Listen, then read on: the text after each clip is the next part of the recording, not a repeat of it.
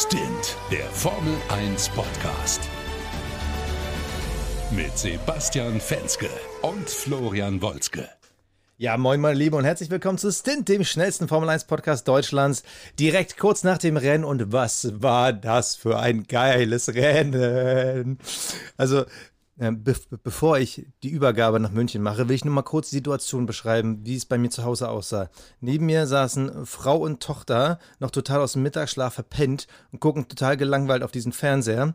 Ich sitze daneben, und sag so, oh Gott, da passiert gleich was, da passiert gleich was. Dann crashen diese beiden Jungs, ja, und ich flippe total aus. Die Mädels gucken immer noch blöd. Ich denke, äh, ich muss jetzt, ich muss Flo anrufen, ruf ihn an und Flo am Telefon, Alter, ich raste total aus. Also, es war einfach eine geile, ein geiles Rennen und wir müssen darüber reden. Und alle, die jetzt nach 30 Sekunden immer noch dran sind, es wird sich lohnen, denn wir müssen reden. Und mit wir meine ich, mein Telefon-Buddy, der, der, der, der, da ist, wenn ich ihn brauche. Den kongenialen Florian Wolzke aus München. Ja, servus zusammen. Ja, ich bin natürlich auch mega heiß jetzt. Äh, ich glaube, das wird einer, ja, eine der geilsten Folgen überhaupt, weil einfach äh, ja. natürlich wahnsinnig viel zu besprechen ist und es sehr meinungsstark ist, glaube ich auch. Und ähm, ja, wir haben auch schon super viele Nachrichten bekommen äh, von euch und jeder sagt irgendwie was anderes und ja, war einfach krasses Rennen, ja. Also wir hatten super Fights auf der Strecke, auch jetzt mal unabhängig von diesem Crash zwischen Hamilton und Verstappen, ähm, bei denen es ja wirklich um die Position 1 der WM geht und alles super eng beieinander ist. Aber auch die ganzen anderen, auch was McLaren da geleistet hat und, und, und, und. Also äh, Monza hat mal wieder gezeigt, was es für eine geile Strecke sein kann. Und ähm, ja, also absolutes Hammerrennen mit viel Spannung äh, und Highlights. Ähm, ja, aber klar, als allererstes, ich meine, man kommt nicht drum rum. Der Crash Hamilton gegen Verstappen, ja. Hamilton kommt frisch aus der Box. Äh, Verstappen war vorher in der Box, hat den, den absolut miserabelsten Boxenstopp überhaupt gehabt. Hamilton dann selber auch einen schlechten Boxenstopp und plötzlich sind die zwei dann äh, vor der ersten Kurve und quetschen sich da beide irgendwie durch. Also, keine Ahnung, ja, ähm, werden dann gegenseitig aufs Horn genommen, beziehungsweise ähm, äh, Max Verstappen äh, äh wird quasi aufgespießt äh, von ähm, Gott, Lewis Hamilton. Gottes Willen. Ja, es ist ein krasses Bild. Äh, auf aufgespießt. Ja, der wurde eben halt hochgehebelt. und landet auf ihm, aber er wird doch nicht aufgespießt. Ja, so sah es am Ende ja auf jeden Fall aus. Also, die Frage ist jetzt natürlich, die wir als allererstes klären müssen, Basti. Gibt es einen Schuldigen? Wenn ja, wer ist es? Hast du eine Tendenz? Ich glaube, das Wort Tendenz ist, glaube ich, das Richtige, um das zu beschreiben, weil. Hm, also ich glaube, wenn man sich am Ende des Tages auf Rennunfall einigt, weil da zwei einfach keinen Platz lassen wollten, kommt man, glaube ich, damit ganz gut durch. Mein, mein Gefühl, mein inneres Gefühl sagt mir aber, äh, es war ein Ticken zu viel von Max mit einem bisschen Pech, was dann beide quasi, äh, das, was beiden das Rennen zerstört hat. Und der Verlierer der ganzen Situation ist Lewis Hamilton. Das ist jetzt die Kurzvariante. Wie siehst du es? Ja, äh, Mann, ich hatte gehofft, dass wir uns komplett entgegenstehen. Ähm, ja, ich muss auch sagen, ich glaube, dass in dem Moment einfach so dieses, dieses Position verlieren gegen Lewis, dem Max natürlich brutal gestunken hat. An, auf der anderen Seite natürlich Lewis jetzt da auch seine Chance gewittert hat, irgendwie die Punkte wieder ein bisschen auszugleichen. Das heißt, klar ist auf jeden Fall, wir können festhalten, beide haben sich nichts geschenkt und beide wollten sich in dem Moment nichts schenken und man hat, glaube ich, äh, ja von beiden Seiten irgendwie gehofft, dass es schon irgendwie gut ausgehen wird, was es ja am Ende nicht ist.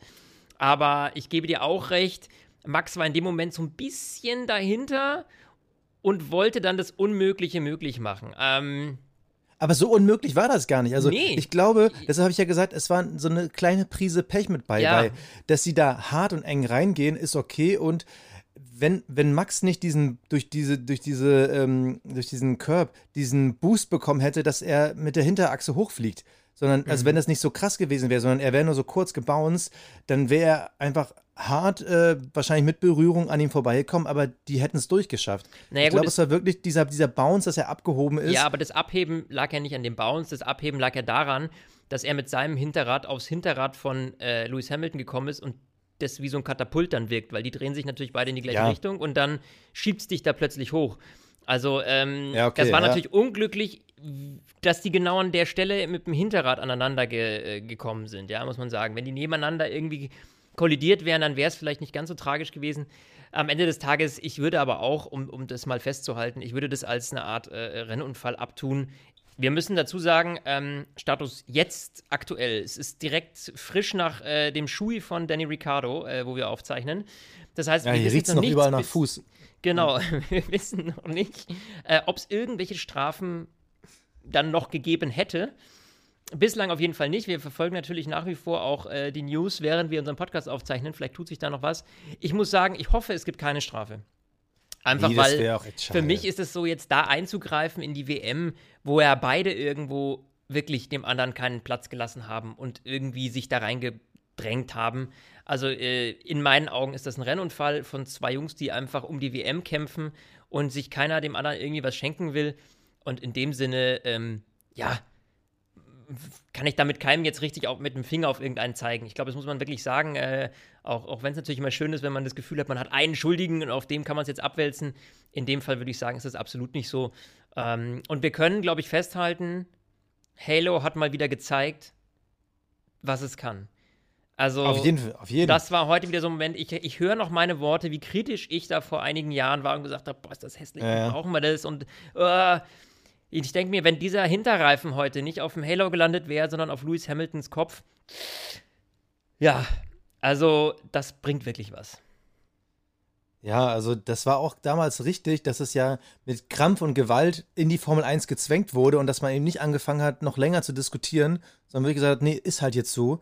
Und wir haben in den letzten Jahren so viele krasse Crashs gesehen, auch Crashs, die wir davor, in der Vor-Halo-Zeit lange nicht gesehen hatten. Richtig. Die haben sich jetzt irgendwie gehäuft und da sind so viele Sachen, also Grosjean letztes Jahr, äh, der Unfall dieses Jahr, wir hatten einiges, ähm, wir hatten, glaube ich, auch bei der Formel 2 gab es so eine Situation, also wirklich viele, viele äh, krasse Unfälle, die dann Halo glimpflich ausgegangen sind. Aber wo wir ein Thema viele Unfälle sind, was hat eigentlich Max Verstappen dieses Jahr für ein Pech und gleichzeitig Glück, beziehungsweise es ist ja auch mit Leistung unterlegt, aber dass er so krasse Unfälle dieses Jahr hatte und trotzdem die WM anführt. Also, ich erinnere mich nochmal, in Baku, der Reifenplatzer auf der Startzielgeraden, boom. Äh, in Ungarn wurde er abgeräumt äh, von Valtteri Bottas, kommt am Ende noch mit zwei Punkten ins Ziel. In Silverstone wird er abgeräumt von Lewis Hamilton, hat zum Glück da noch die äh, Sprintpunkte mitgenommen. Und jetzt in Italien äh, wird er wieder abgeräumt und er ist immer noch WM-Führender. Ja. Äh, krass. Ja, man muss aber dazu sagen, dass Luis halt dann auch immer irgendwelche Schnitzer äh, drin hatte, so, ne? Also, äh, denk an Baku, ja. Ja gut, aber äh, Baku ist der einzige, also ist der einzige richtige Schnitzer gewesen. Ich meine, das ist sein erster Ausfall seit äh, irgendwie September 2018. Ja. Also äh, Baku war auch das erste Mal in zwei Jahren, dass er nicht einen Punkt holte, aber ansonsten, er ist immer in die Punkte gekommen. Und Ja, bei aber- Verstappen, Genau. äh, der hat, es, ja, sind, okay. es sind ja am Ende auch nur fünf Punkte, ne? Also, wir müssen uns ja jetzt damit anfreunden, dass wir jetzt die ganze Saison über mit Komma fünf Punkten sprechen. Seit diesem halbe Ja, aber- Punkt-Dilemma. weißt du, ähm, wie froh ich bin, dass beide 0,5 haben, ne? finde ich jedes Mal, es sind jetzt 18,5 Ja, sondern dass dass es wirklich 18 ist. Aber trotzdem, also da sieht man eigentlich, mit wie vielen Punkten Max Verstappen eigentlich schon hätte führen müssen. Weil ich glaube, dass das Rennen heute, ich glaube, das hätte er verloren. Also, wenn Luis, der Boxenstopp von Luis, glaube ich, eine Sekunde schneller gewesen wäre und er wäre halt gut vor Verstappen rausgekommen, Mhm. dann hätte ich ihm zugetraut, äh, vielleicht zu gewinnen. Ich glaube nicht, dass er es geschafft hätte, weil er hat nämlich das gleiche Problem, was auch Bottas nach dem Restart äh, hatte. Nämlich, die vorne hatten alle die harten Reifen und er hatte halt die Mediums. Und bei Lewis Hamilton wäre es das gleiche gewesen. Er wäre im zweiten Stint mit den Mediums gefahren. ja. Und ob das am Ende des Tages gereicht hätte, um die McLaren zu kriegen, glaube ich eben nicht. Also dafür waren die Autos sich einfach äh, zu gleich, als dass da nur ein Reifensatz den Unterschied gemacht hätte. Also ich glaube jetzt äh, von, den, äh, von den Soft auf Hard, glaube ich, hätte funktioniert, aber nur ähm, äh, Medium auf Hard, das hat halt nicht gereicht. Sowohl bei Mercedes gegen Red Bull, als auch bei Mercedes gegen McLaren, als auch bei Red Bull gegen McLaren. Also die hatten, da war das Delta untereinander äh, einfach zu gering und dieses Rennen war mal wieder Werbung dafür, wie geil Formel 1 sein kann, aber wie wichtig es ist, dass wir nächstes Jahr ähm, besser hinterherfahren können. Weil da Absolut. wäre noch viel, viel mehr drin gewesen. Absolut, da gebe ich dir vollkommen recht. Und es zeigt ja auch, ich finde, wenn wir uns jetzt nochmal äh, die Motoren angucken, wie, wie eng das vorne am Ende war. Also wie jeder irgendwie hinterm anderen hinterherfahren konnte, selbst wenn man dann nicht ganz vorbeigekommen ist. Aber du hast ja nicht mehr diese grandiose Überlegenheit eines Motors oder eines Teams. Also aktuell jetzt auch der, auch der Ferrari hat sich diesmal nicht schlecht geschlagen, ja. Muss man auch ganz klar sagen. Also, ähm, die sind auch immer gut dran geblieben. Und äh, da muss ich sagen, es hat mir heute sehr gut gefallen, wie auf so einer Strecke wie Monza, die ja sehr performanceorientiert ist, also sehr motorlastig ist, wie da die Motoren auf einem relativ ähnlichen Level performen können.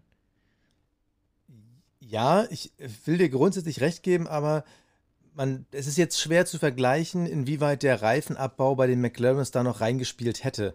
Weil äh, das Ding ist ja einfach, sie hatten halt den Vorteil, dadurch, dass sie vorne waren, hatten die hinter ihnen den Reifenabbau.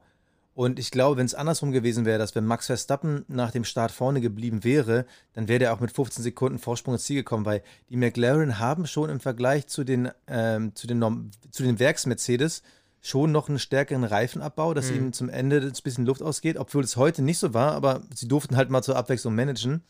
Also ich glaube, in einer verkehrten Reihenfolge hätten sie halt nicht das Feld eingebremst, dann wären auch die Ferraris nicht rangekommen.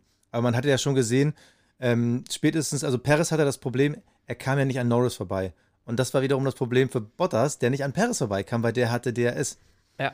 Und äh, ich glaube, nur deshalb konnten die Ferraris rankommen. Die waren ich mein, trotzdem besser als erwartet. Was du natürlich auch bei Monza jetzt gesehen hast, ist, dass DRS einfach nicht mehr so mega viel bringt, weil äh, das ist ja sowieso nur noch ein, ja, ein, ein, Häufchen Flügel, was da hinten dran hängt. Also mhm. so flach, wie die sind dass du gerade noch so den äh, Werbepartner lesen kannst, ja, wenn du genau hinschaust. Also, äh, das ist schon ein krasser Unterschied zu vielen anderen Strecken, ja, muss man schon auch sagen. Und ähm, dementsprechend ist die, das, der Unterschied zum DRS einfach nicht mehr so riesig, ja. Also aber, aber interessant, dass du den Punkt ansprichst. Ich wollte ihn nämlich später nochmal ansprechen. Ähm, eben genau diese Thematik, dass DRS bei so einem kleinen Flügel ja keinen Unterschied mehr bringt. Und dachte ich mir so, okay, interessant müsste man dann nicht eigentlich einen Mindestflügel einführen? Weil wenn DRS kaum noch Unterschied macht, dann hast du ja im Endeffekt diese Überholhilfe, auch wenn wir das Wort nicht cool finden, aber dann funktioniert ja die Überholhilfe nicht mehr und im Zweifel passiert dann das, dass du heute auch streckenweise sehen kannst, obwohl es ein geiles Rennen war, dass du nicht überholen kannst. Ja, aber da ist halt auch die Frage, wie sich das nächstes Jahr verhält mit den neuen Regeln und der neuen Aerodynamik und allem. Also ob dieses Thema dann gleichbleibend ist oder gleich stark ausgeprägt ist oder ob du grundsätzlich eine stärkere Differenz haben wirst. Also das weiß ich jetzt einfach gerade nicht genau.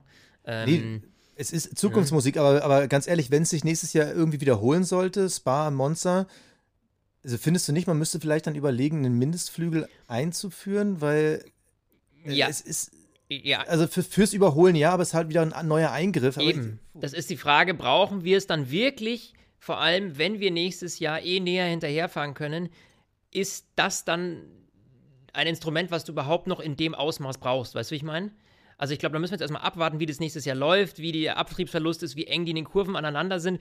Weil wenn du nach einer Kurve super eng an deinem Vordermann dran bist, dann ist DRS vielleicht einfach schon gar nicht mehr so wichtig, weil du schon so tief im Windschatten ja. drin bist, dass du auch ohne theoretisch vorbeikommst. Das ist ja eigentlich das Ziel. Ich meine, DRS ist ja im Grunde genommen nur ähm, ein Notmittel zum Zweck, ja, um, um ja. irgendwie das Überholen zu erleichtern, um, um, um dem entgegenzuwirken, dass die Autos eben nicht so nah aneinander sind.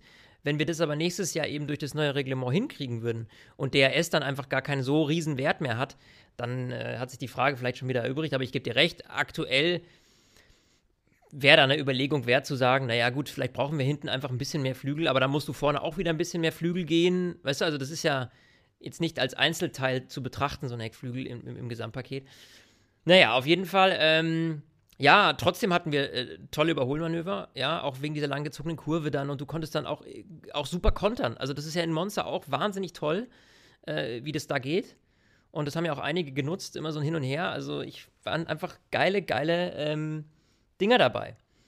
Ähm, ja, wollen wir, mal, wollen wir mal das Rennen ein bisschen sortieren, weil wir, wir ja. waren ja jetzt schon sehr bei dem, ähm, bei dem großen Crash und haben uns jetzt schon in die Details verloren. Lass uns einfach mal über den Start reden. So, der Start war ja vor allem nach dem Sprintrennen. Ich glaube, bei Sprint müssen wir nicht viel verlieren. War gut von Valtteri, war blöd für Lewis. Hat dafür gesorgt, dass die McLarens nach vorne kommen. Und dann dieser Start. Gestern an der gleichen Position hat Lewis Hamilton ja wirklich nur Dreck gesehen und äh, äh, Plätze verloren. Ja. Und Daniel Ricciardo startet von Platz 2 und zack, zieht er einmal an Max Verstappen vorbei. Was, also, was, das war wow. brutal, einfach verdammt gut gestartet. Also, das war Danny Ricciardo, ähm, wie oft musste er bei uns Schelte irgendwie über sich ergehen lassen im Podcast, ja? Ähm, heute einfach von vorne bis hinten absolut perfekt performt. Und gerade, du hast es angesprochen, der Start äh, war natürlich grandios. Also, dass man sich auch gegen einen Max Verstappen da durchsetzt, der ja auch oft echt eigentlich ganz gute Starts hinlegt. Ja, super. Ja, und dann direkt in die erste Kurve rein. Und da hatte er das Ding ja eigentlich schon relativ äh, äh, äh, safe, zumindest die erste Runde, ja, dass man irgendwie mal ein bisschen, äh, wenn man vorne ist, einfach dieses Glück hat, dass man eben saubere Luft vor sich hat und kann versuchen, das Ganze zu kontrollieren. Nur ähm, dann sind natürlich Monster äh, einige Runden zu fahren und die, ähm, ja, eben weil das eine Strecke ist, wo du überholen kannst, äh, ja, ich glaube, so sicher war man sich da am Anfang bei McLaren nicht, dass das Ding so hält, ne? Nee, ich meine, na klar, da kam ja der Crash mit Verstappen ja. und äh, Lewis kam noch mit rein, aber äh, war trotzdem ein mega Ding. Wir werden über die McLaren gleich nochmal separat sprechen. Wir müssen aber, glaube ich, erstmal die erste Runde abhandeln, weil auch Lewis hatte ja eigentlich einen guten Start. Dafür, dass er die härteren Reifen hatte, ist an Norris vorbei. Ähm, Problem ist nur, dann hat er halt das erste Mal Max Verstappen getroffen. Und ich würde jetzt gerne mal wissen, wie oft die sich dieses Jahr schon berührt haben, weil das war ja einige Male. Und es war wieder so ein, so ein Monster-Klassiker. Dass einer, also der von hinten kommt in diese S-Kurve rein und denkt, ja, nee, das geht schon irgendwie. Und ich habe noch nie ja. gesehen, dass es das irgendwie klappt. Und wir hatten in den letzten Jahren schon Sachen gesehen, ein drehender Vettel oder ein Hamilton und ein Verstappen, die sich irgendwie gegenseitig dann rausschießen. Und, also, aber es hat noch nie einer geschafft, da so reinzugehen, wie es auch Lewis Hamilton gemacht hat. Fand ich ein bisschen übereifrig in der ersten Runde. Ja, gebe ich dir recht. Das ist, aber man will natürlich, wenn man eben nicht ganz vorne steht, wie es Lewis ja eigentlich gewohnt ist, dann willst du natürlich die Startsituation nutzen um so weit wie möglich nach vorne zu kommen, weil das ist natürlich immer ein wichtiger Faktor in so einem Rennen. Ähm, weil da natürlich alles noch viel Kuddelmuddel ist und wenn du dann da an der richtigen Stelle bist und äh, der, der direkt vor dir ist, vielleicht noch ausgebremst wird, auf einer anderen Linie gerade ist, dann kannst du solche Chancen natürlich nutzen. Und äh, klar, das äh, ist immer, also ich meine, klar, Start ist immer eine trickige Nummer, ja, und äh, gerade in so einer Situation äh, als Lewis Hamilton, wo es dann auch wirklich äh, darum geht, irgendwie den Max Verstappen so nah wie möglich zu kommen. Ja, Ne? Also die zwei müssen wir ganz ehrlich festhalten schon mal, ähm, die schenken sich dieses Jahr, glaube ich, nichts mehr. Und äh, spätestens nach dieser Situation, die wir heute erlebt haben, können wir uns auf eine spannende Saisonhälfte noch freuen, die Restsaison. Ja. Übrigens, äh, da nochmal ein riesen Respekt an unsere Instagram-Follower. Das ist echt, es macht jedes Wochenende so viel Spaß mit euch. Wirklich, danke, danke, danke. Natürlich während des Safety Cars direkt mal ein Posting abgesetzt zu dem Unfall von Max Verstappen und Lewis Hamilton. Und Alter, also ich glaube, es sind drei Minuten vergangen, da bin ich schon nicht mehr mit dem Lesen hinterhergekommen. Und äh, auch da, die Meinungen gespalten zwischen eindeutig Max und äh, Rennunfall. Und da sind auch ein paar Stimmen dabei, die sagen, äh, Luis lässt keinen Platz. Äh, wo soll denn Max dahin? Aber ein Kommentar finde ich besonders interessant. Äh, den schreibt Daniel DS777. Ähm, der nominiert Max Verstappen wegen dieser Situation auch gleich für den Cockpit Klaus äh, weil er Lewis Hamilton über den Kopf fährt, also natürlich nicht absichtlich, aber äh, danach nur aus dem Auto aussteigt, über die Rennstrecke einfach so spazieren geht und nicht mal guckt, was los ist. Ja, da muss ich, ähm, den Gedanken hatte ich auch. So. Ja. Aber, jetzt kommt mein Aber. Ähm, man hat relativ schnell gesehen, dass Lewis versucht irgendwie mit rückwärts, mhm. vorwärts sein Auto da freizuschaufeln. Das heißt, Max hat wahrscheinlich auch relativ schnell gesehen, der versucht sogar noch hier Gas zu geben und rückwärts und ne, irgendwie dann noch unten runter herzukommen, was natürlich nicht funktioniert hat, ja. Aber dadurch, glaube ich, hat Max gesehen, okay, wenn der das kann, dann wird es dem wohl gut gehen. Ja. Aber trotzdem krasser Move, dass er, das, das hat nämlich das einzige Mal, dass ich meine Freundin gehört habe während des ganzen Rennens, die dann meinte, warum rennt denn der jetzt da über die Strecke? Ja, habe ich mir auch gefragt. Das fand ich, das fand ich ein bisschen weird, oder? Ich meine, also äh, ich meine, Luis ist ja die Rennzeit noch sogar noch am Versuchen, da irgendwie rauszukommen und Max geht einfach so hinter ihm spazieren. Ich meine, ist okay, wenn so 1000 PS mal so einen Satz rückwärts machen, passiert ja, ja meist oder, wenig. Äh, wenn da irgendwie Steine hochgeschleudert werden. ja. äh, ja. Fand ich auch ein bisschen schon? strange. Fand ich auch ein bisschen ja. strange. Aber stell dir mal vor, Luis wäre noch irgendwie da rausgekommen. Der hätte sich da irgendwie freigeruckelt. Ich meine, das Auto wäre komplett kaputt gewesen. Ja, das hätte aber auch nichts mehr gebracht. Ich meine, da war so viel Damage der wäre auch, äh, selbst wenn der, der, also da hätte auch eine neue Nase wahrscheinlich nichts gebracht, weil oben die Airbox war komplett zerstört. Äh, da ist er ja richtig drüber gerauscht. Äh, Versta also Verstappens Auto ist ja da richtig reingecrashed oben. Das heißt, also da, da hätte man wahrscheinlich auch in der Ansaugung dann irgendwelche Metallspäne gehabt oder was. Ähm, also. also wir haben ja bei in Ungarn gesehen, nach dem ähm, Crash von Max Verstappen, wo ihm ja die komplette Seite gefehlt hat, dass man damit immer noch in die Punkte fahren kann. Aber ja, grundsätzlich ja. bin ich bei dir. Also, also da waren die Bargewarts kaputt, aber jetzt war da, glaube ich, ein bisschen mehr kaputt. Also ich glaube ich nicht. Die Frontaufhängung. Ja, alles, also ich, ich, kann mir nicht vorstellen, dass der da irgendwie wieder entspannt rausgekommen wäre aus der Aktion. Deswegen, ähm, das war so ein bisschen vergebene Liebesmühe, da äh, irgendwie sich versuchen freizukämpfen. Aber ich glaube, das war der Grund, warum Max Verstappen jetzt nicht irgendwie noch geguckt hat, geht es dem gut weil durch dieses Anfahren und so man natürlich gemerkt hat, okay, der ist so fit, der versucht jetzt hier gerade noch rauszufahren. Aber klar ist auch, es wirkte natürlich auf dem Bildschirm so, als wäre ihm das total egal, dass Lewis Hamilton da irgendwie noch im Auto hockt. Ja? Aber ja. eben weil er versucht hat, glaube ich, rauszufahren, war das Thema für Max dann auch abgehakt, so nach dem Motto, okay, dem geht's gut, weil sonst würde der nicht versuchen, hier irgendwie noch das Auto freizufahren. Ja? Naja.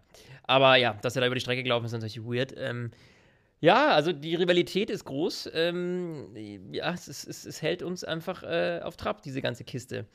Das ist doch ähm, geil. Ist, ist, das, können wir mal ganz kurz drüber reden, was das für eine geile Formel 1-Saison ist? In jedem Rennen passiert irgendwas, in jedem Rennen ist irgendwie was zu diskutieren. Also, was für eine geile Saison. Und wir haben wirklich, also die Sachen, die in Baku passiert sind, in Silverstone und Ungarn, das waren ja nur ein paar von den Themen, aber ey, Es gibt ja auch was? Rennen, wo gar nichts passiert ist, ja? Spa. ja, aber selbst, selbst in Spa ist so viel passiert, dass man drüber reden konnte.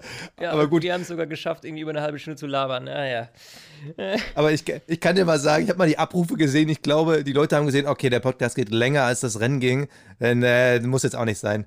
Also, man hat schon gemerkt, so, hm, okay, Spa, da hatten die Leute nicht so Bock drauf, aber dafür lohnt sich halt Italien immer. Absolut, absolut. Und wir immer. haben natürlich auch wieder Situationen gehabt, ähm, wir haben so ein Allround-Talent, das es immer wieder schafft in unserem Podcast, obwohl er immer ganz hinten fährt, ja. So, also es ist wirklich, es ist wirklich, man, man muss schon sagen, man muss schon wirklich viel Talent haben ähm, oder eben kein Talent haben, um bei uns im Podcast zu landen. Also, wir müssen mal kurz über Nikita Mazepin reden. Also, mir liegt es jetzt schon nämlich, wir brennt die ganze Zeit, ja. Äh, du, dann geh doch mal zum Proktologen. Also ja, es, es brennt wirklich, ja. Das wird sich Mick auch gedacht haben, wahrscheinlich, als er heute wieder abgeschossen wurde. Das war für mich schon wieder eine der unnötigsten Situationen, weil A, es geht um nichts, ja, außer im Team zu zeigen, wer der Stärkere ist. Aber indem man dann mit aller Gewalt versucht, seinen Teamkollegen, also äh, Schumacher war einfach vorne, ist in die Kurve rein und Mazepin schießt ihn da ab. So, was war das wieder für eine Situation? Also, mir fehlt es langsam wirklich an Verständnis dafür, muss ich ganz ehrlich gestehen. Ja, kaum räumt der Mick ab, kurz danach schafft er die Kurve nicht, verbremst sich, fährt im Ausgangskanal noch, äh, also im Notausgang noch durch die Styroporwände durch.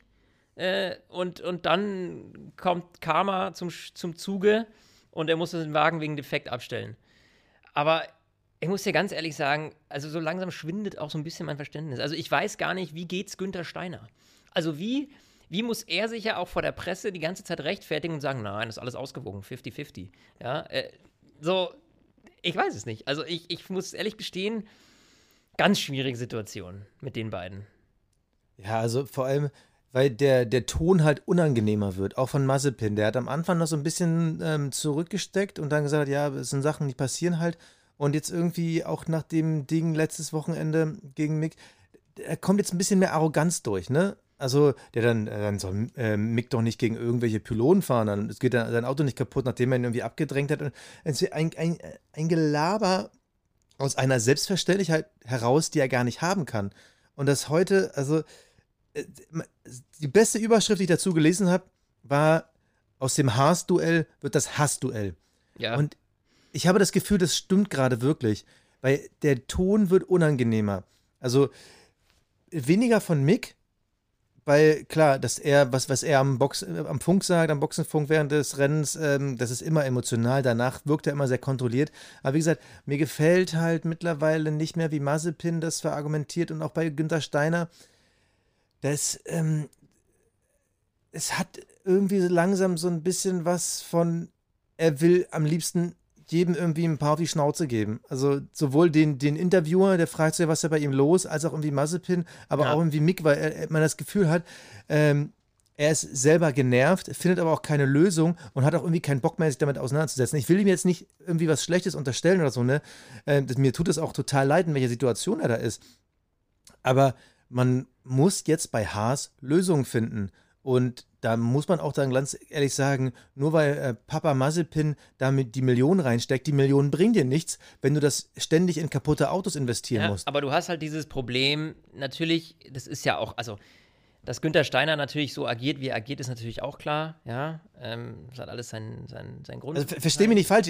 Er tut mir eigentlich leid, weil ich glaube, in seiner Situation, da kannst du gar nichts mehr richtig machen. Ja, und das, die Frage ist halt, wie, wie lange das Ganze so geht. Ja, also, wie, A, wie lange fährt Mazepin so?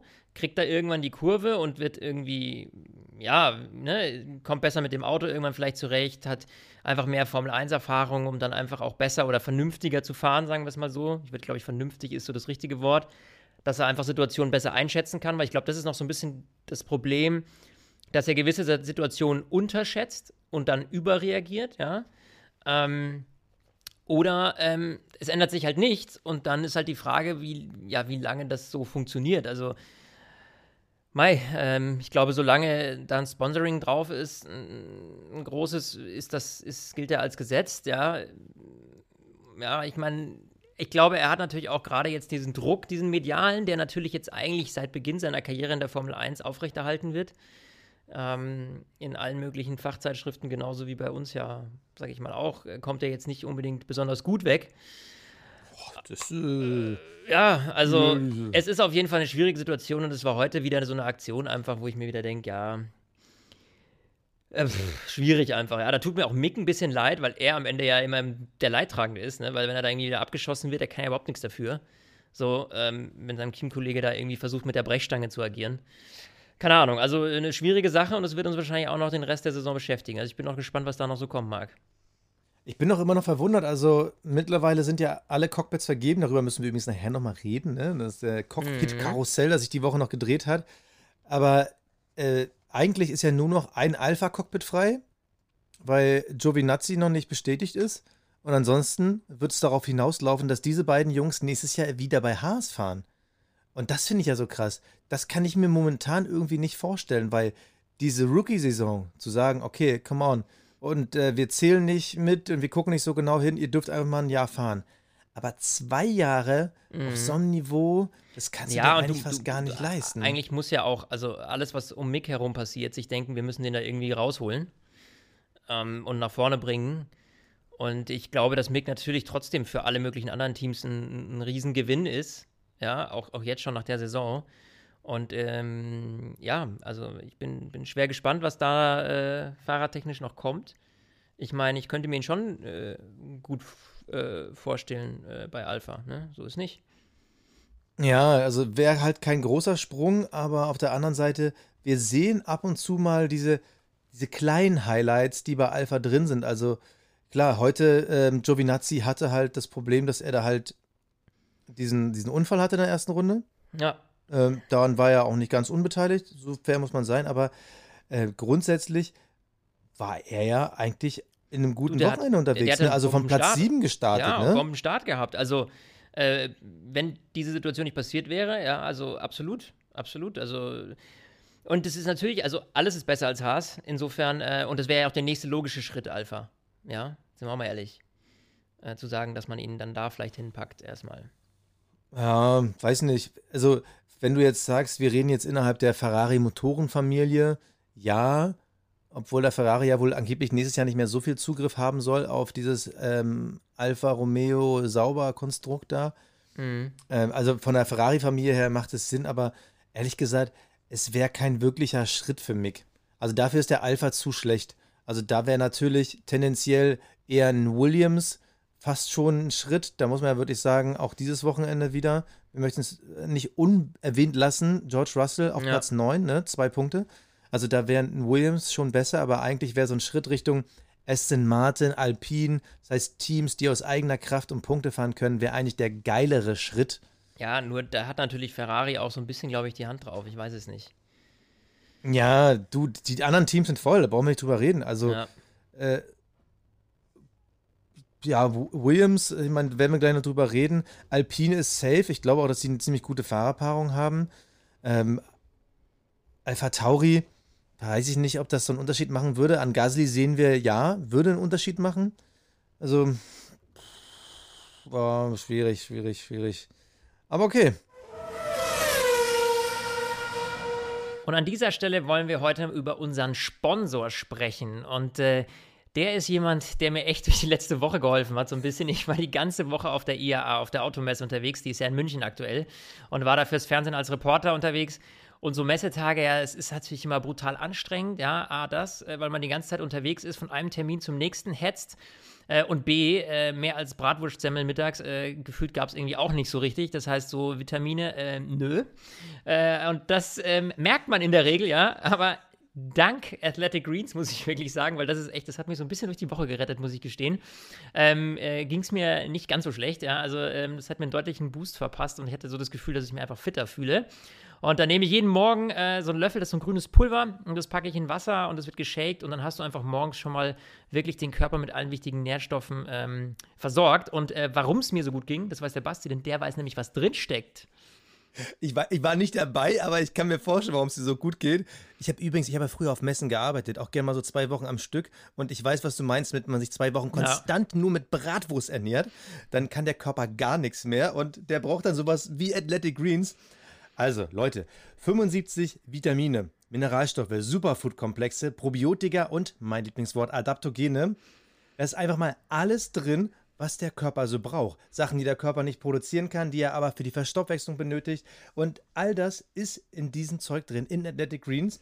Es stärkt das Immunsystem, den Energiehaushalt, die Regeneration und die Darmgesundheit. Also all das ohne dass Flo nicht durch die Woche gekommen wäre. Aber äh, ganz ehrlich, warum hast du nicht so ein E-Bike geholt? Dann hättest du Energie gespart. Ja, äh, schlepp mal auf so einem E-Bike das ganze Kameraequipment, dann. Äh.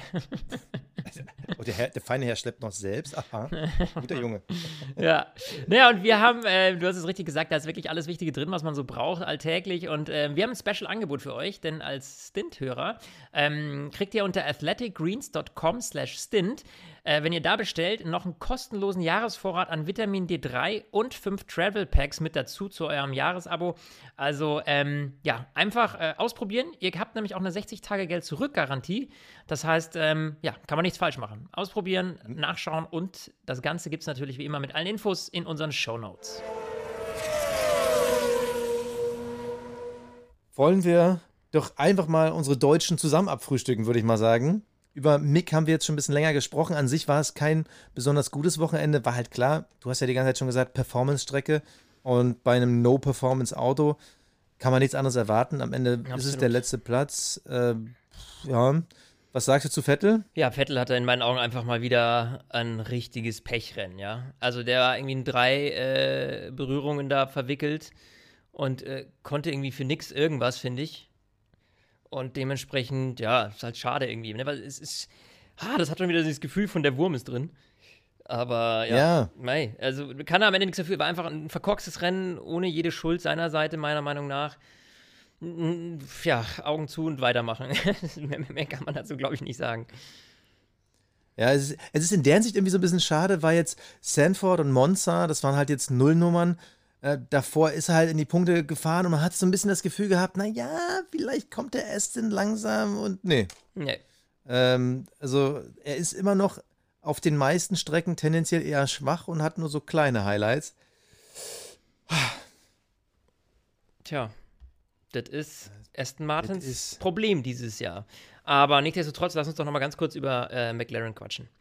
Oh ja. Also jetzt, absolut. Dafür haben wir uns jetzt richtig Zeit genommen. Dafür haben wir uns richtig Zeit genommen. Also absolut muss ich ganz ehrlich sagen, was, ähm, was äh, McLaren da heute hingelegt hat, ist absolut grandios. A, sie haben es geschafft, vorne zu managen, das Rennen für sich zu gestalten, auch vor dem Crash, muss man sagen. Also sie konnten kontrollieren die ganze Zeit über. Klar, du hast es vorhin schon angesprochen.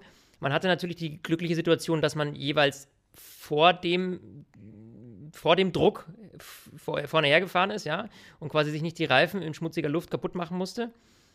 Aber nichtsdestotrotz, auch das zu halten, ist jetzt für McLaren nicht selbstverständlich. Und dann wirklich am Ende, gut, natürlich dank diesem Crash auch, ähm, sage ich mal, dann die Position 1 und 2 behalten zu können und das Rennen am Ende wirklich zu kontrollieren, hätte ich nicht gedacht. Ich dachte, es wird gegen Ende hin nochmal schwierig für die beiden. Ähm, aber absolut nicht. Und ähm, ich muss ganz ehrlich sagen, Landon Norris hat sich ja so ein bisschen zwischendrin mal beklagt, Klassiker, ne? So, äh, du, mir sitzen die Jungs hier im Nacken, äh, sagt dem Danny mal, äh, der muss schneller fahren, ne? Und hinten raus hatte ich auch das Gefühl, dass da ein gewisser Abstand war. Klar, da wird sich auch Landon Norris wahrscheinlich gedacht haben, ich lasse jetzt mal ein bisschen Abstand, um die Reifen zu managen und sowas. Aber sie konnten zumindest beide dann so schnell fahren, dass eben äh, von hinten nicht mehr so viel Stress kam. Also es wirkte jetzt nicht so, dass sie jetzt irgendwie wirklich auf letzte Rille unter Volldruck waren. Weiß nicht, hast du das anders gesehen? Nee, auf jeden Fall. Also es war halt schwierig, diese McLaren zu überholen. Ich meine, wir sehen das ja in der 53. Runde fährt Daniel Ricciardo auf alten Harten nochmal die schnellste Runde. Äh, Lando Norris ebenfalls seine schnellste in der äh, letzten Runde. Also da war noch Luft drin. Sergio Perez ebenfalls in der 53. seine schnellste Runde. Mhm. Charles Leclerc in der 53. Also die hatten alle noch ein bisschen Upside, aber sie sind halt nicht mehr aneinander vorbeigekommen. Deshalb äh, habe ich ja vorhin schon gesagt, ich würde das McLaren-Ergebnis an sich nicht überbewerten, aber ich muss es trotzdem maximal hoch bewerten, weil es ist einfach geil, wo dieses Team war. Sie müssen mal wirklich mal reden. Wir, wir reden über ein McLaren, das noch vor vier, fünf Jahren in Schwarz und mit einem Honda-Motor die Lachnummer der Formel 1 war. Ja, ja. Also die, die waren halt, die sind halt ein riesengroßes Traditionsteam, sind dann die Lachnummer geworden, haben sich da versucht, wieder irgendwie rauszukämpfen, sind dann irgendwie äh, mit dem Renault-Zwischenweg ähm, dann irgendwie bei Mercedes gelandet. Das ist ja eigentlich, das wurde jetzt auch am Wochenende bei Sky mehrfach erwähnt. Das, dieser McLaren ist eigentlich immer noch für den Renault-Motor gebaut. Die, die, konnten ihn ja seit letztem Jahr kaum verändern und die haben ja letztes Jahr im September erst äh, den Wechsel bekannt gegeben. Mhm. Und das ist schon heftig. Und einfach, also ich kann eine Person nicht hoch genug bewerten und das ist einfach Andreas Seidel. Seit der Anfang 2019 gekommen ist, hast du halt das Gefühl, in diesem Team hat sich was bewegt. Mhm. Also viel konstanter, bessere Qualität, die Fahrerauswahl ist grandios. Und ähm, soweit es auch äh, bekannt ist, war er auch einer der treibenden Kräfte hinter dem Mercedes-Wechsel. Also der hat da ja, und, einfach und, dieses Team umgekrempelt. Und merkst du eins, ich finde, McLaren ist so ein Team, aus dem höre ich nie irgendwie Drama, sondern ultra viel Harmonie. Weißt du, was ich meine so? Also wir haben ja immer mhm. mal irgendwelchen Clinch hier und Clinch da und dann Theater zwischen dem Teamchef und dem Teamchef. Also wenn ich alleine nur an Toto Wolf und ähm, Christian Horner denke, ja, wo ja immer irgendwelche Spitzen mal fallen oder Helmut Marko mischt sich dann nochmal ein. Klar, da geht es um die Weltmeisterschaft und jetzt sind die beide gleich auf. Das ist natürlich nochmal eine Kategorie drüber, absolut. Aber ich finde, McLaren hat immer so ein, also ich verbinde das, ich weiß nicht, so unterbewusst, hat immer so eine positive Ausstrahlung bekommen. Mittlerweile. Also klar, mhm. du hast natürlich zwei Fahrer, die beide irgendwie äh, die Grinsekätzchen der Formel 1 sind. Ja, Danny Ricciardo sowieso das Honigkuchenpferd und äh, äh, Lando Norris ist natürlich auch ein unglaublicher Witzbold, ja. Also ein unglaublich sympathischer Typ, der dann auch gleichzeitig noch brutal abliefert. Ja, das kann man eindeutig sagen.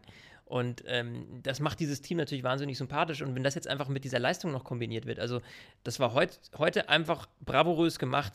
Bei denen hat alles funktioniert. Die haben das Ding kontrolliert, wie ich vorhin gesagt habe. Die haben das Ding jetzt nach Hause gefahren und äh, zwischendurch war ja wirklich die Bedenken, boah, packen die das noch über die Renndistanz und oh, ja, und sie haben es geschafft. Und da muss man ehrlich sagen, also das äh, Hut ab, äh, war, war, einfach grandios gemacht. Ja.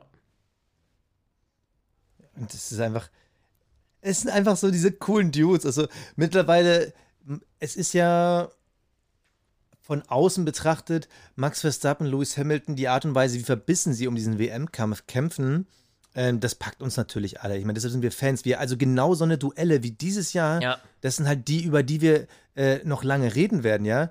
Also das ist halt äh, ähnlich wie damals zu Zenner-Zeiten und so. Das, da hat man immer über, über diese packenden Duelle gesprochen. Ja. Vieles, was wir in den letzten Jahren kaum hatten, in der Schumi-Ära, in der Lewis Hamilton-Ära, bis auf die Rosberg-Saison. Und dieses Jahr ist halt wieder dieses geile Duell, aber die sind halt beide so verbissen.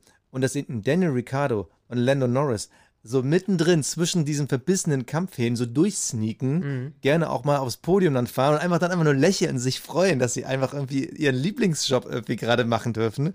So, ja. das macht einfach so Fun. Und das ist der einfach Schui, so geil. Ja, also, ne, der Schui, äh, an dem heute ja äh, das gesamte McLaren also nicht das ganze Team, aber ähm, Zach Brown musste mal schlürfen. Äh, dann Lando Norris musste mal schlürfen. also, und heute haben sie es, finde ich, so richtig zelebriert. Also da sind ja. ja Liter geflossen aus diesem Schuh, ja. Ähm, aber das hat sich äh, Danny absolut verdient, nach so einer langen Durststrecke jetzt endlich den mal wieder auspacken zu dürfen. Äh, Kurze Frage noch. Ja? Kurze Frage noch. Äh, hättest du sie gegeneinander fahren lassen? Weil kam mir mittendrin die Frage, also erstens die Variante Lando vorbeilassen. Ja. Und die zweite Sache, ähm, nee, also äh, sie gegeneinander racen lassen. Lando vorbeilassen. In, für Lando geht es nicht um die WM, ja. Und ähm, also ich glaube, da sind wir uns einig, dass das eine Sache zwischen Max und äh, Luis wird. Und ähm, ich glaube, das ist auch psychologisch der falsche Schritt wäre das gewesen. Wenn du jetzt einem Danny, der das wirklich mit Bravour gemeistert hat, äh, gemeistert hat, jetzt das dann irgendwie so wegnimmst durch so eine Aktion, das wäre nicht geil gewesen.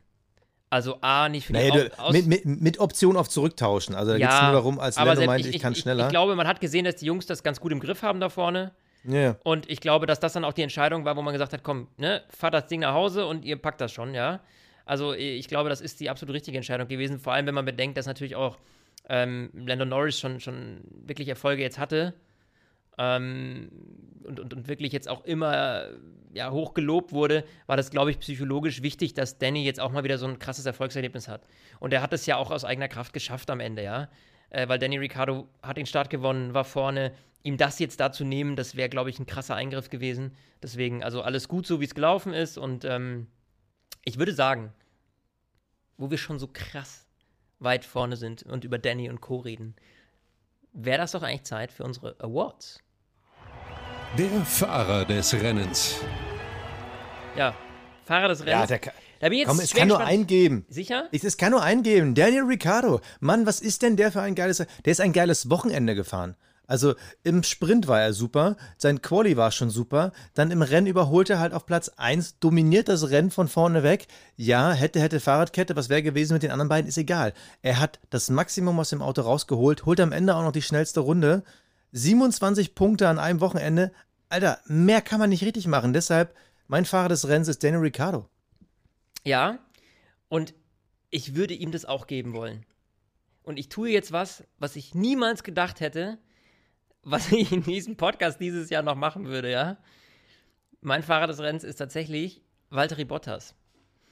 Ähm, uh. Ja, pass auf, Begründung. Also A, Sprint gewonnen. Also ich habe ja so das Gefühl, jetzt wo, der, wo, wo irgendwie klar ist, so ist mir alles wurscht, weil ich fahre jetzt dann eh nicht mehr äh, irgendwie bei Mercedes und jetzt lass mich mal frei machen. Grandiosen Sprint gefahren.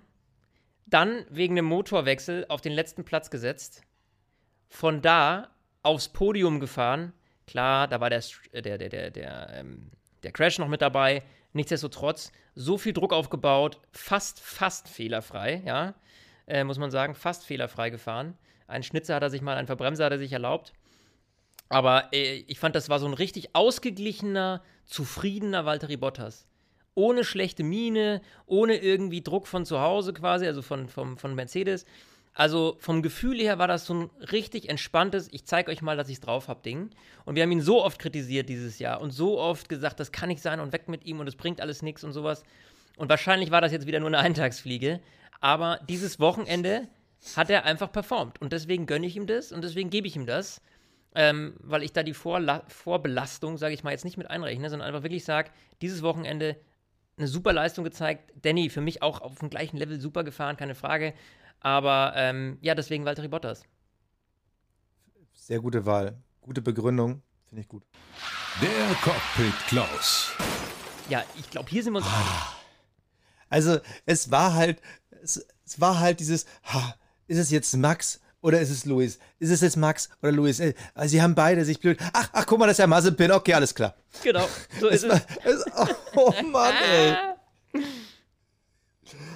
Also, es haben schon ein paar versucht, wirklich ihren Hut in den Ring zu werfen. Also, wie gesagt, ja. Lewis Hamilton hat es in der ersten Runde schon versucht. Dann der Crash, wo wir uns ja jetzt auf ein Unentschieden mit Tendenz Max geeinigt haben. Aber das war doch nicht hart genug. Und nee, also, ja, Giovinazzi, äh, Stroll hatte auch seine Momente, klar. Ja, hätten wir den, ah. hätten wir den Cockpit Klaus, ähm, also wenn Mazepin nicht da gewesen wäre, dann hätten wir heute die Cockpit Kläuse küren, ja. küren müssen, ja. ja. Die Cockpit Klausis.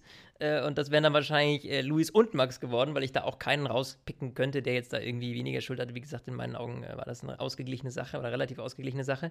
Aber Mazepin hatte einfach mal wieder den unnötigsten. Äh, ja. Ah, es war einfach wieder so, boah, weiß ich nicht. Deswegen. Es war. Es, und da ist der Unterschied zu den anderen äh, Jungs, die ich genannt habe. Die haben das im Fight, haben sie ihre Schwächen gezeigt, ja. Die sind halt ein bisschen drüber gegangen. Bei Mazepin, es war äh, im Live-Rennen schwer zu sehen, deshalb für alle, die es nicht gesehen haben, guckt euch bitte nochmal das Replay an, findet ihr alles bei YouTube. Er schießt einfach von hinten ran. Das war nicht ein, ich habe mich verschätzt, sondern es war so ein, ey, Alter, hat er die Kurve nicht gesehen? Ja. Das ist doch ganz klar, wenn man die Reifenstapel sieht, ist davor irgendwann Strecke zu Ende. Absolut. Also, also äh, äh, komplett unnötig, deshalb verdient der Cockpit Klaus geht wiederholt an Nikita Mazepin. Das Kapperl des Rennens. Ja, das Kapperl, Basti, ganz ehrlich, für mich heute McLaren, geiles Team, ja. brutale ja. Leistung, also wirklich souverän, sauber gemacht, Andy Seidel, äh, hast du dir verdient und äh, die Jungs haben das alle toll gemacht, deswegen ist für mich das ganz klar, ähm, äh, Kapperl ziehe ich vor McLaren. Habe ich nichts hinzuzufügen. Aber wir haben noch zwei Themen zu besprechen. Das eine würde ich sagen, machen wir relativ schnell. Das ist das Thema zweites Sprintwochenende und das andere ist das Fahrerkarussell. Also nochmal ganz kurz äh, der schnelle Sprint. Ich fand es okay. Also es hatte auf jeden Fall ein bisschen Action in den Samstag reingebracht. Ich bin ja. aber immer noch so unentschlossen, wie ich damit umgehe. Also erstens, ich krieg's in meinen Biorhythmus nicht rein, dass das Qualifying dann am Freitagabend stattfindet. Ja. Ich habe es schon wieder fast verdödelt. Ich habe die letzten fünf Minuten bin ich noch reingeseppt, weil ich es einmal vergessen hatte. Ja, es ist Und schwierig. Also ich, ich, ich meine, es ist ja cool, wenn man auch gerade, wie gesagt, das hat mir beim letzten Mal auch gesagt, gerade für die Fans vor Ort geil, weil du einfach nochmal ein Highlight mehr hast am Wochenende, ne? Du kaufst dir da Tickets und hast dann irgendwie Freitag bis Sonntag Vollgas-Show. So. Also dafür finde ich super. So, diese Qualifying-Sache, ähm, also dass dann irgendwie die Startplätze vom Sprintrennen und da habe ich diese große Kritik. Bei so einem Sprintrennen kann es halt auch schnell mal passieren, dass du einfach abgeschossen wirst. So, du hast zwangsläufig nicht aus eigenem Verschulden den Platz, Startplatz vergeigt. So, und, ja, genau. und, und hast dann dieses Problem, dass du irgendwie von ganz hinten starten musstest, weil du abgeräumt wurdest. So, und dadurch ist dann eigentlich dein Rennen am Sonntag auch im Eimer. Also, es gibt jetzt auch schon die Überlegung, habe ich schon gelesen, dass man es das vielleicht noch einzelner betrachtet, also noch isolierter betrachtet, dass man sagt, man, man macht ein Qualifying am Freitag, man macht das Sprintrennen am Samstag mit einer gewissen Punktestaffelung, ja, und fährt am Sonntag aber auch wieder mit dem Qualifying-Ergebnis vom Freitag, sodass quasi dieses Rennen als isoliertes Kurzsprintrennen, Vollgas, whatever, äh, deklariert wird, um da nochmal ein paar zusätzliche okay. Punkte zu sammeln. Also habe ich jetzt schon gelesen, dass diese Überlegung wohl im Raum steht. Ähm, ah, okay, das ging an mir vorbei. Finde ich, find ich interessant. Kann ich, habe ich jetzt so spontan nicht mal eine ja, Meinung ist ja zu. nicht so wild. Ähm, ich, der Vorteil, der dadurch halt entsteht, ist genau das, was mein Kritikpunkt vorher war. Eben dieses, wenn du jetzt irgendwie abgeschossen wirst am Samstag im Sprintrennen, dann ist nicht gleich dein gesamter Sonntag im Eimer, ähm, sondern dann startest du eben von der Position, die du aus eigener Leistung auf eine schnelle Runde hingekriegt hast. Weil das, was du auf eine schnelle Runde verkacken kannst, das ist dann eben deine Schuld im Zweifel und nicht die der anderen. Ja, außer man hat wieder irgendwie Stau oder so, hatten wir auch schon alles. Ne? Aber bei einem Qualifying, wenn du auf einer normalen, schnellen Runde unterwegs bist, dann liegt es einfach nur an dir und deinem Auto, dass du das so gut wie möglich hinbekommst. Und wenn du dann da abfliegst, dann ist es deine Schuld. Aber wenn du bei einem Rennen, irgendwie bei einem Start oder so, in irgendeinen Unfall reinrauscht, dann kannst du im Zweifel gar nichts dafür, hast aber den kompletten Sonntag auch im Eimer. Und ich finde, da sind die Auswirkungen dieses Samstagsrennens, dieses Sprintrennens, zu groß für das große Rennen. Und ähm, das, glaube ich, um das ein bisschen zu entschärfen und sagen, wir, wir wollen das fairer gestalten, finde ich die Idee gar nicht so doof, dass man sagt, okay, das Qualifying zählt für beide Rennen. Ja, und man hat einmal eine Sprint-Ding, wo es eben weniger auf Taktik, sondern mehr auf Vollstoff und Granate raus. Und am Sonntag wirklich dieses klassische Rennformat hat. Nur jetzt, ja, also ich, mir fehlt jetzt einfach. und ich wollte es kurz halten. Ja, mir fehlt jetzt einfach am Wochenende nichts. Also mit einem Qualifying am Samstag und ja. einem Rennen am Sonntag, also mir fehlt jetzt nicht noch das zusätzliche Rennen, muss ich gestehen. Ja, wir haben ja eh schon, weiß ich nicht, was haben wir jetzt, 23 Rennen? Ich, ich habe den Überblick schon wieder verloren. Ja, ja. Ja, so. Also, ne? Also ich bin grundsätzlich bei dir. Man ist immer noch nicht am Ende der Überlegung, was ich jetzt schon mal richtig finde. Ich glaube, da sind wir beide einer Meinung. Ross Braun hat es jetzt in einem Interview gesagt, es müssen mehr Punkte vergeben werden Weil wenn nur die ersten drei Punkte kriegen, das ist halt einfach äh, Käsekuchen für alle anderen, die da hinterherfahren. Ja. Das ist Quatsch. Das, jetzt, das Rennen jetzt isoliert zu betrachten als eigenes Event und dann gilt das Qualifying für beide, das, das schwächt den Samstag so krass, dann würde ich fast schon wieder sagen, dann lass uns aber den Samstag doch bitte in umgekehrter Reihenfolge starten. Aber für den Sonntag gilt das Qualifying, weil was definitiv aus meiner Sicht dieses Wochenende gezeigt hat, was eine große Schwäche ist, das Thema Gridstrafen. Es kann ja nicht sein, dass Bottas gewinnt das Qualifying, startet dann am Samstag von der 1, weiß aber eigentlich in dem Moment, wo er das Qualifying schon beendet hat, dass er am Sonntag letzter sein wird.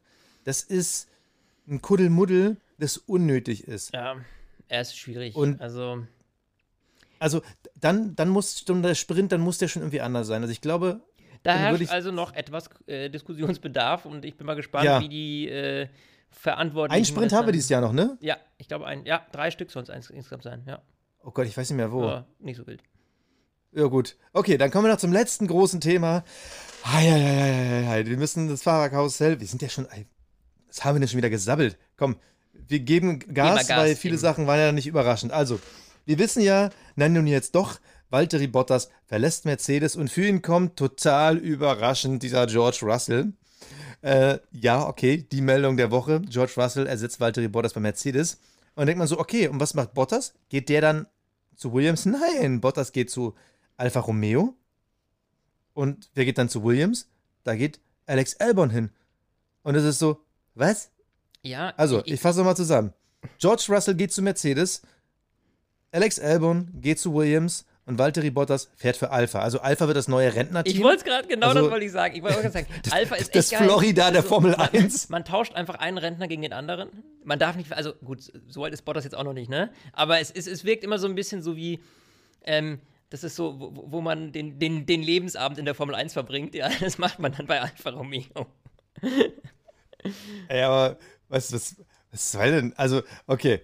Äh, ich glaube, es ist ganz cool für ihn, dass er der Formel 1 erhalten bleibt, wenn wir mal über Bottas reden. Alpha Tauri wird jetzt an sich für ihn. Äh, Quatsch. Alfa Romeo. Alfa Romeo, Entschuldigung. Alfa Romeo wird jetzt für ihn. Also, es klingt ja schon wirklich nach Rentenvertrag, damit es ein bisschen ausklingt. Ich bin ein bisschen verwundert, dass man markenübergreifend aus der Mercedes-Familie in die Ferrari-Familie geht. Ja, gut, aber er ist ja Also- frei gewesen. Also ich glaube nicht, dass Mercedes noch große Pläne mit ihm hatte. Und, ähm, Das glaube ich auch nicht. ja, und Aber warum nimmt ne- Alpha ihn?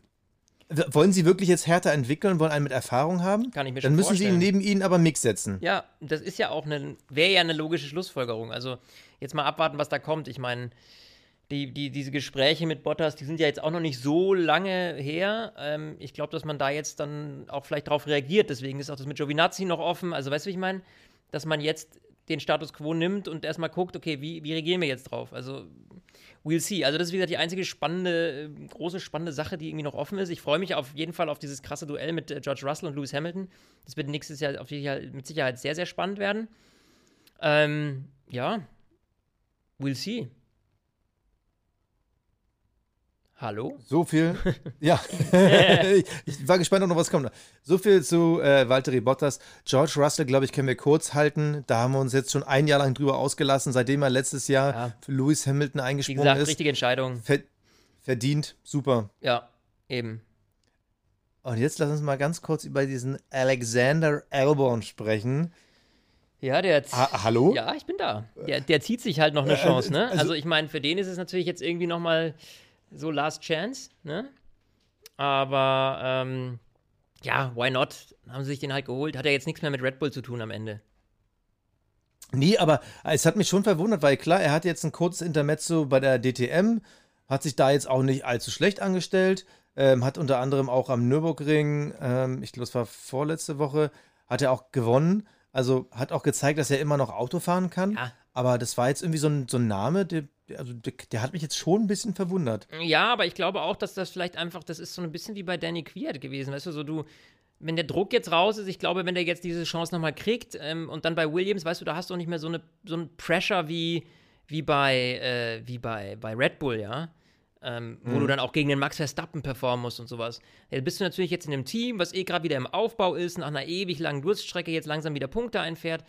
Ich glaube, das ist eine super Chance für ihn.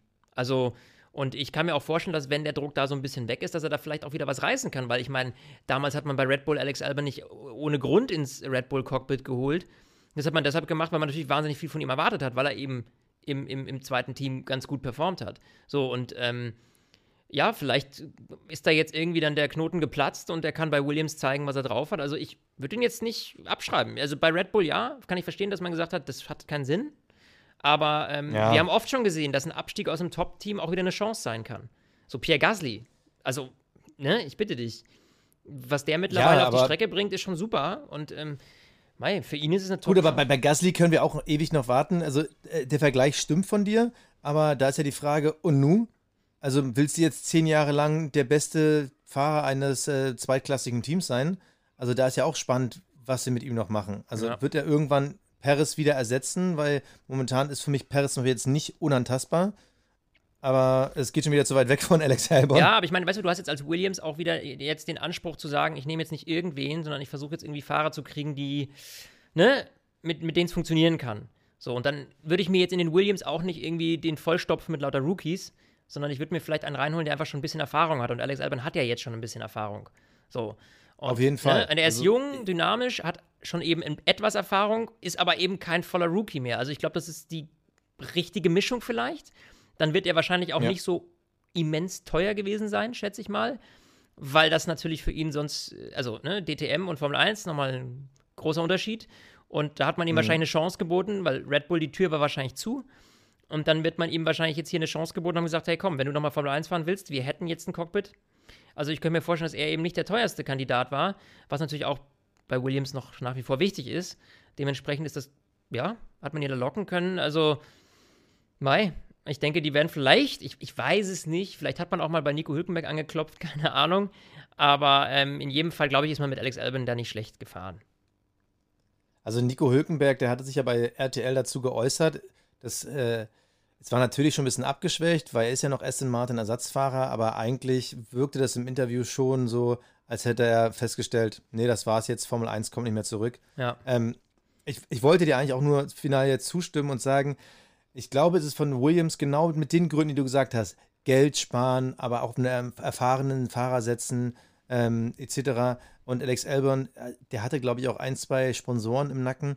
Also ich glaube, Williams setzt da aufs richtige Pferd und nicht eben so wie Haas auf zwei Rookies zu setzen oder irgendwie so, weil du hast jetzt diesen, diese, diesen kleinen Entwicklungsschritt gehabt mit Russell und willst nicht zurückfallen und ich glaube, da ist Albon ein richtiger Move. Exakt.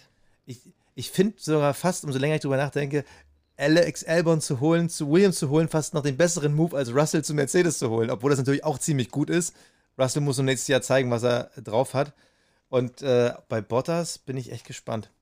Ja. Bin ich echt gespannt. Wir werden sehen. Der fährt dann da irgendwie um 15, 16, war ja unfassbar. Ja.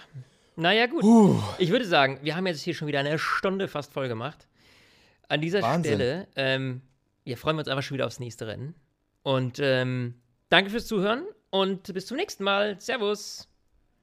Ciao. Stint, der Formel 1 Podcast. Mit Sebastian Fenske und Florian Wolzke.